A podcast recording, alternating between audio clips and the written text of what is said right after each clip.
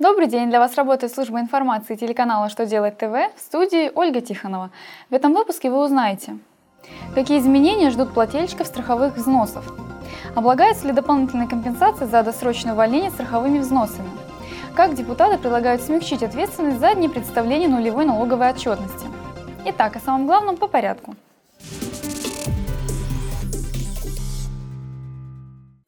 Госдуму поступил проект закона, предусматривающий передачу функций по администрированию страховых взносов Федеральной налоговой службе. Законопроект предлагает внести поправки в первую и вторую части налогового кодекса, установив понятие страховых взносов, права и обязанности плательщиков.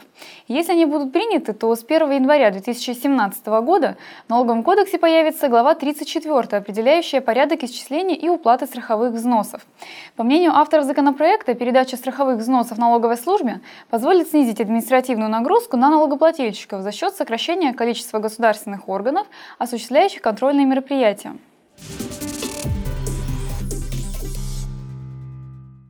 Минтруд России выпустил письмо с разъяснениями по поводу начисления страховых взносов на выплату работнику дополнительной компенсации при расторжении трудового договора до истечения срока предупреждения об увольнении.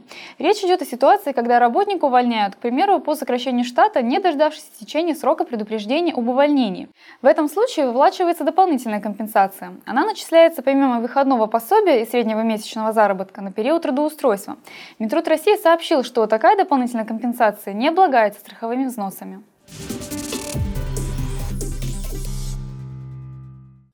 В целях поддержки начинающих предпринимателей предлагается налоговый кодекс внести изменения об отмене наказаний за несдачу нулевой налоговой декларации, если провинность допущена впервые.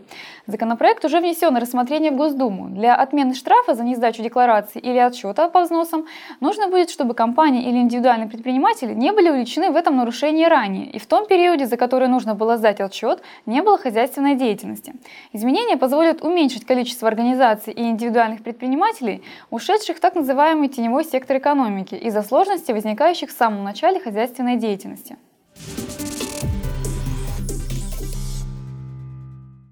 На этом у меня вся информация. Благодарю вас за внимание и до новых встреч!